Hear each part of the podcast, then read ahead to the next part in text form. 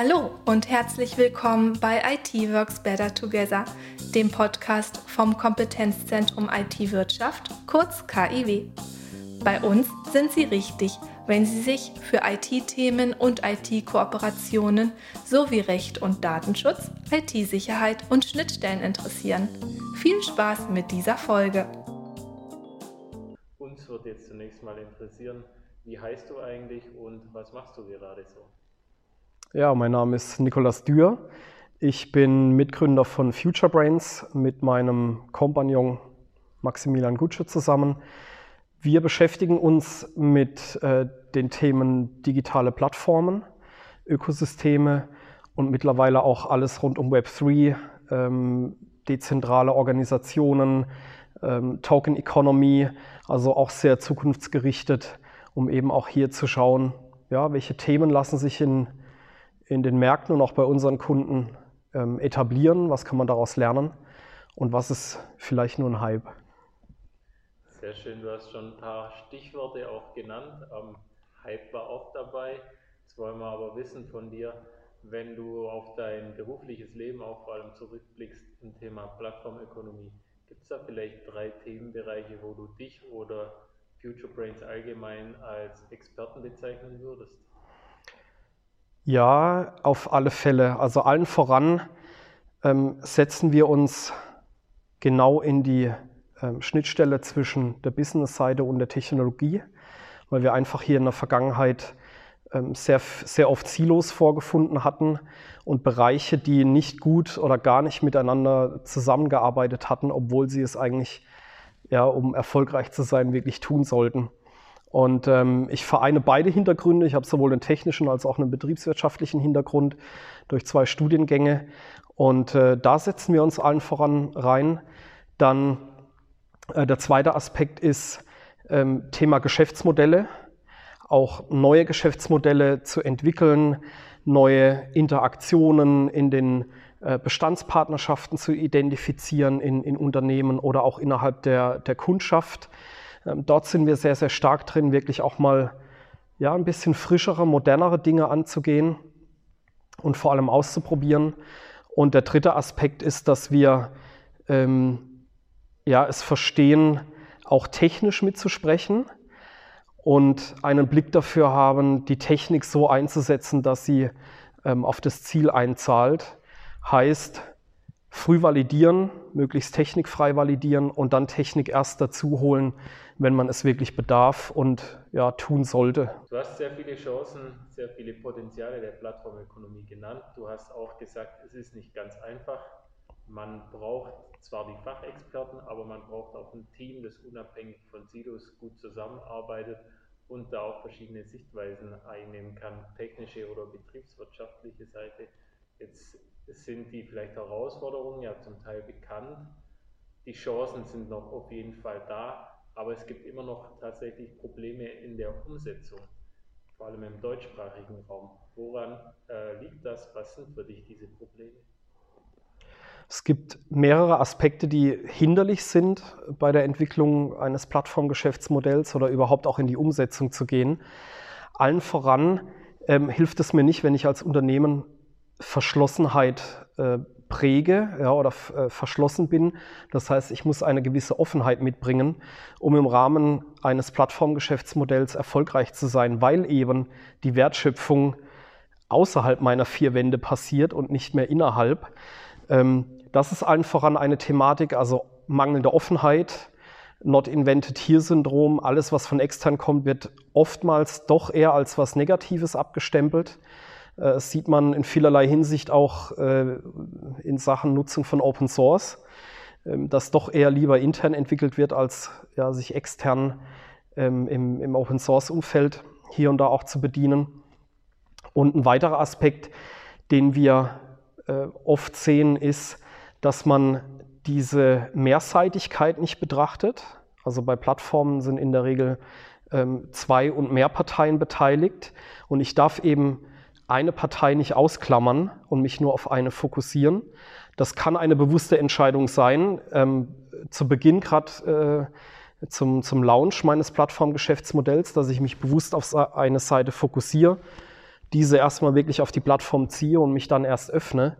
Das muss aber eine bewusste strategische Entscheidung sein.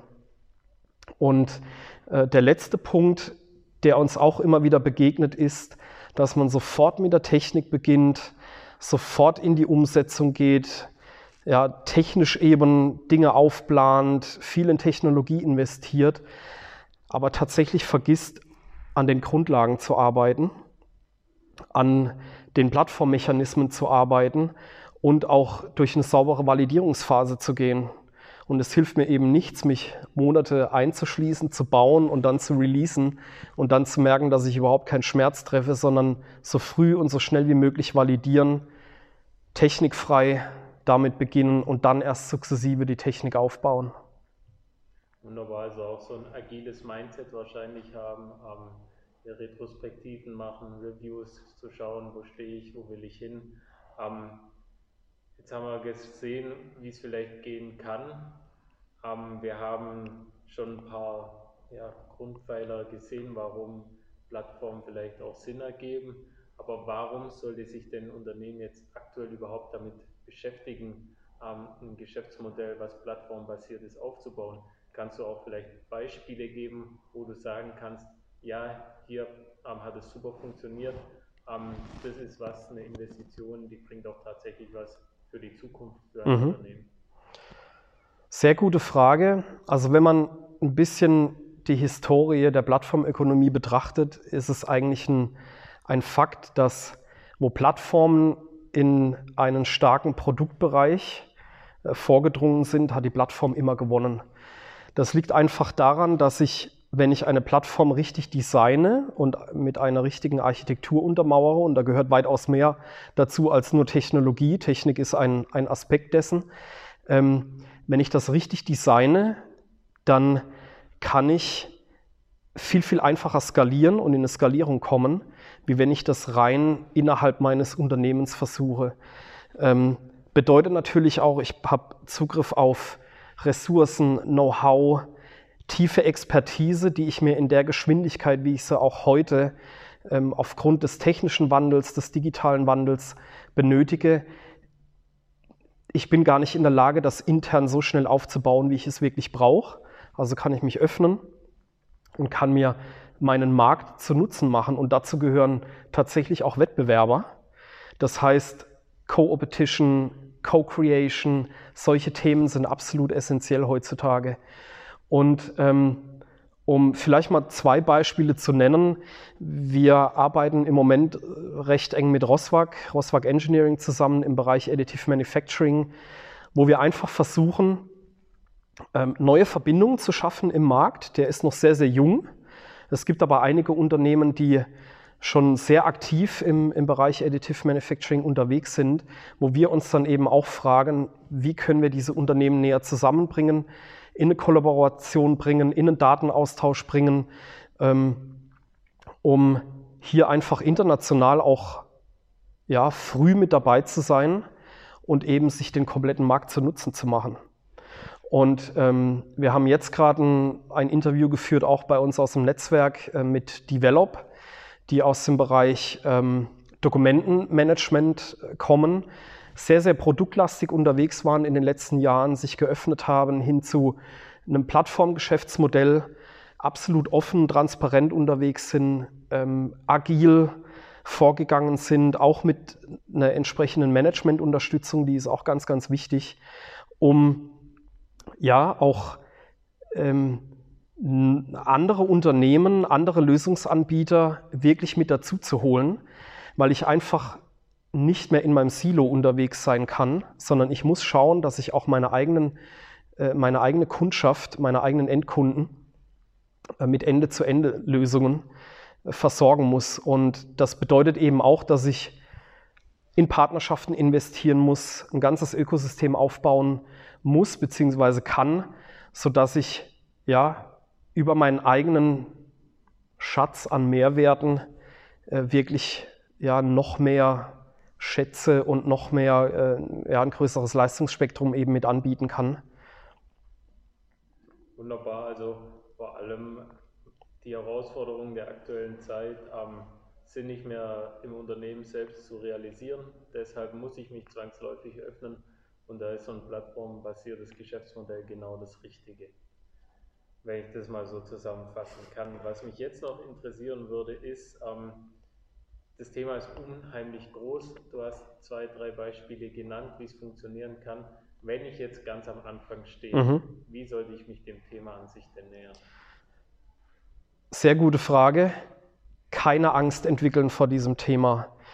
Und die zweite Denkweise, die direkt vom Tisch gehört, ist die, dass ich das nächste Amazon, Facebook, Salesforce ähm, äh, entwickeln muss. Das sind oft ja, ähm, Gedankenblockaden oder Visionen, die einfach nicht zum eigenen Markt passen und auch nicht zum eigenen Unternehmen. Und es ist überhaupt nichts dabei, sehr fokussiert erstmal sich auf den eigenen Markt zu beschränken und dort eben zu schauen, welche Plattformgeschäftsmodelle sich dort etablieren lassen. Und da spielt Unternehmensgröße überhaupt keine Rolle. Da ähm, spielen primär zwei Dinge eine Rolle, nämlich dass ich in einem fragmentierten Markt unterwegs bin, weil nur durch eine, entsprechende Fragmentierung lässt sich auch ein Plattformgeschäftsmodell in eine Skalierung bringen. Und der zweite Aspekt ist, wo finde ich Transaktionskosten ähm, in meinem Markt, die ich über ein Plattformgeschäftsmodell, über neue Interaktionsmöglichkeiten auf der Plattform eben minimieren kann. Dass ich eben nicht mehr über Monate ähm, telefonieren muss, Mails verschicken muss, Briefe verschicken muss, sondern wie kann ich Akteure in meinem Markt wirklich enger zusammenbringen. Und das kann ich eigentlich schon, indem ich mir anschaue, welche existierenden Partnerschaften habe ich im Unternehmen, ähm, wie sehen meine Kundensegmente aus und lassen sich dort vielleicht neue Verbindungen schaffen, neue Interaktionsmöglichkeiten schaffen, um genau diese ja, ich will nicht sagen Silos, aber diese ähm, für sich vielleicht abgeschlossenen Bereiche und äh, Teilnehmenden auch wieder ein Stück zusammenzubringen. Wir gucken auf Facebook, wir gucken auf Google und wissen eigentlich, das ist eigentlich nicht das perfekte Beispiel für einen Mittelständler, der sich jetzt dem Thema Plattformökonomie, plattformbasierte Geschäftsmodelle annähern möchte. Kennst du Beispiele, die sich da besser eignen? Ja, also ein Beispiel, wo wir jetzt auch selber recht viel gelernt hatten, ähm, ist allen voran Develop, weil einfach dieses Vorgehen sehr, sehr agil, ähm, sehr schnell Dinge auszuprobieren, auch Dinge wieder zu verwerfen, ähm, das eigentlich ein Vorgehen ist, was wir allen unseren Kunden oder auch unserem ganzen Netzwerk einfach empfehlen. Angstbarrieren abschaffen und wirklich auch offen zu sein, zu scheitern. Und zu scheitern heißt nicht, in eine Insolvenz zu gehen in dem Fall, sondern zu scheitern heißt, in einem kleinen abgesteckten Bereich, in dem ich was Neues ausprobiert habe, vielleicht zu merken, dass es nicht funktioniert. Aber ich bin immerhin einen Schritt weiter und ich weiß, was nicht funktioniert oder was funktioniert, wie dass ich mich die ganze Zeit nur mit Slides, meinen Ängsten beschäftige oder einer, einer Vision, wie ich vorhin schon gesagt hatte, ähm, ich muss das nächste Amazon oder Facebook entwickeln. Und genauso agiert auch Roswag, Engineering im Bereich Additive Manufacturing, wirklich mit den Partnern sprechen, mit Unternehmen im Markt sprechen, wo sind die Bedarfe, was funktioniert, was sind die Erwartungshaltungen, wo sind vielleicht auch dort gewisse Ängste und Bedenken, heißt für mich auch als Plattformbetreiber Eintrittsbarrieren ähm, in die Plattform, die ich eben abschaffen muss, beziehungsweise die ich sauber adressieren muss. Und ich glaube nicht, dass man die, die großen Plattformen äh, verteufeln muss, ja, oder sagen muss, naja, Stand heute sind die sehr, sehr mächtig, ja, aber die haben alle in ihrem kleinen Setup angefangen, sehr schnell ver, verprobt, Dinge ausprobiert ähm, und haben sich dann erst sukzessive geöffnet. Und das gilt tatsächlich für jede große Plattform, die wir heute äh, vorfinden, egal ob Uber, Facebook, äh, Salesforce und, und, und. Klein anfangen, kleine Tests fahren, viel kommunizieren, viel sprechen, viel ausprobieren, um dann wirklich sukzessive das Thema auszubauen. Ja, wunderbar, sehr schöne Antwort. Ähm, ich glaube, da haben wir jetzt nochmal den Kern gut herausgearbeitet. Ähm, wir haben, glaube ich, auch schon viel über die organisatorischen, technischen Voraussetzungen gesprochen was man machen muss, um so eine Plattform zu realisieren. Wenn wir jetzt mal schauen, was ist dann der Effekt auf das Unternehmen, wenn die Plattform am Markt gut funktioniert?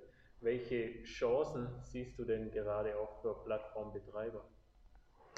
Für Plattformbetreiber sehe ich allen voran eine ganz große Chance, nämlich Verhalten im Markt drastisch zu ändern, zu beeinflussen und eben durch das, dass ich neue Interaktionen schaffe, ähm, Partner zusammenbringen, Kunden zusammenbringen, Nutzer zusammenbringe, über neue Mechanismen einfach wirklich ganz massiv das Verhalten im Markt ändere, aber auch mein eigenes Verhalten als Unternehmen.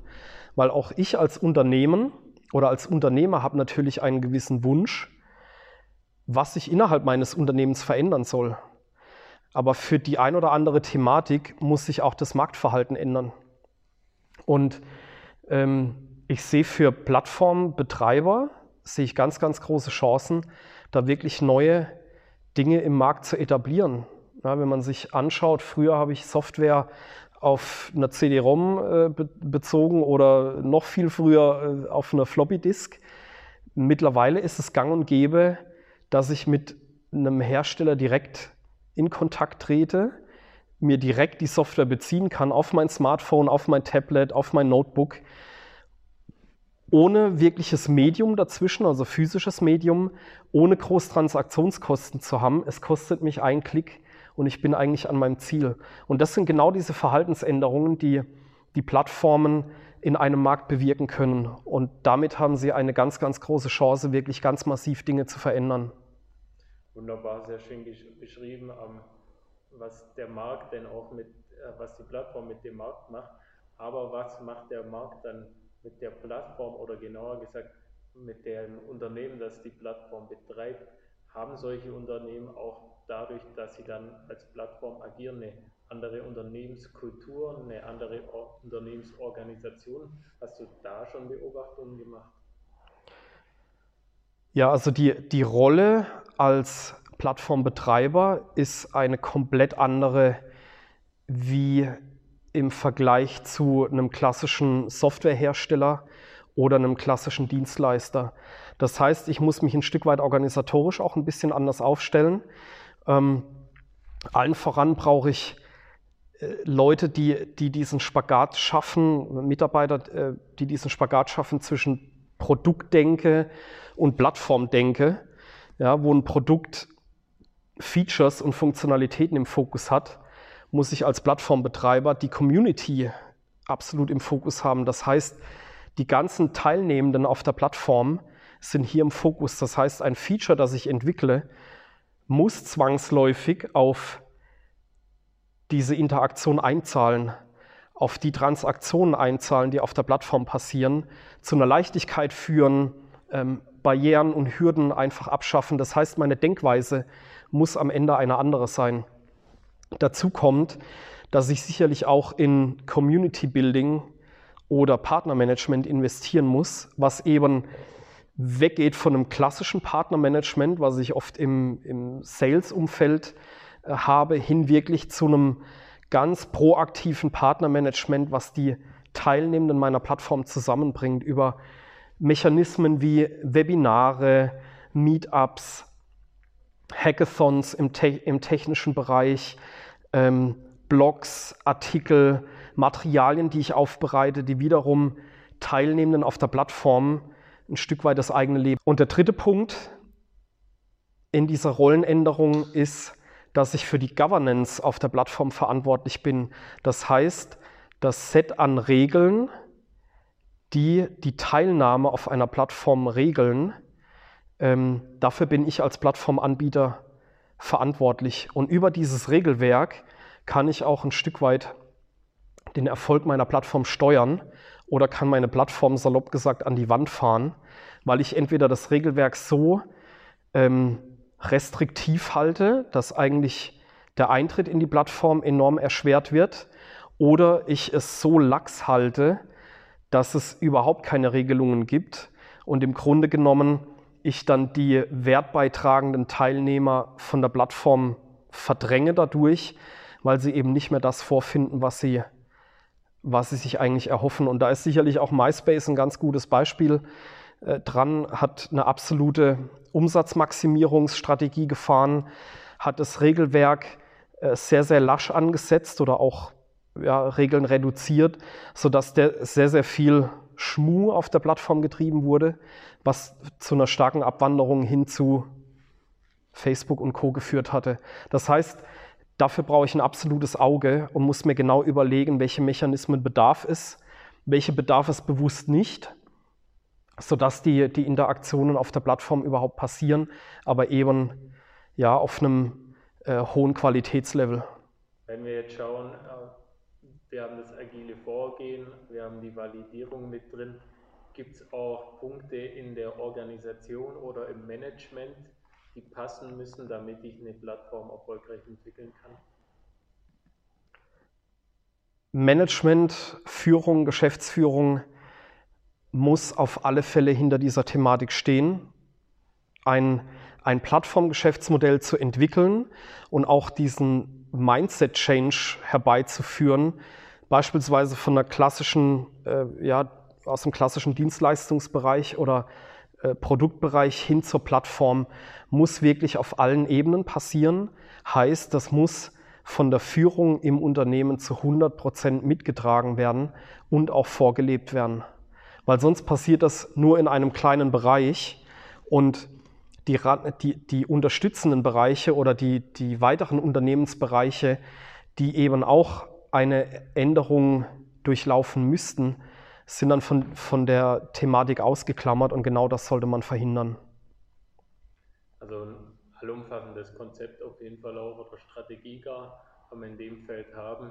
Du hast jetzt auch schon ganz, ganz viele Tipps genannt und ganz, ganz viele Stolpersteine vielleicht auch identifiziert.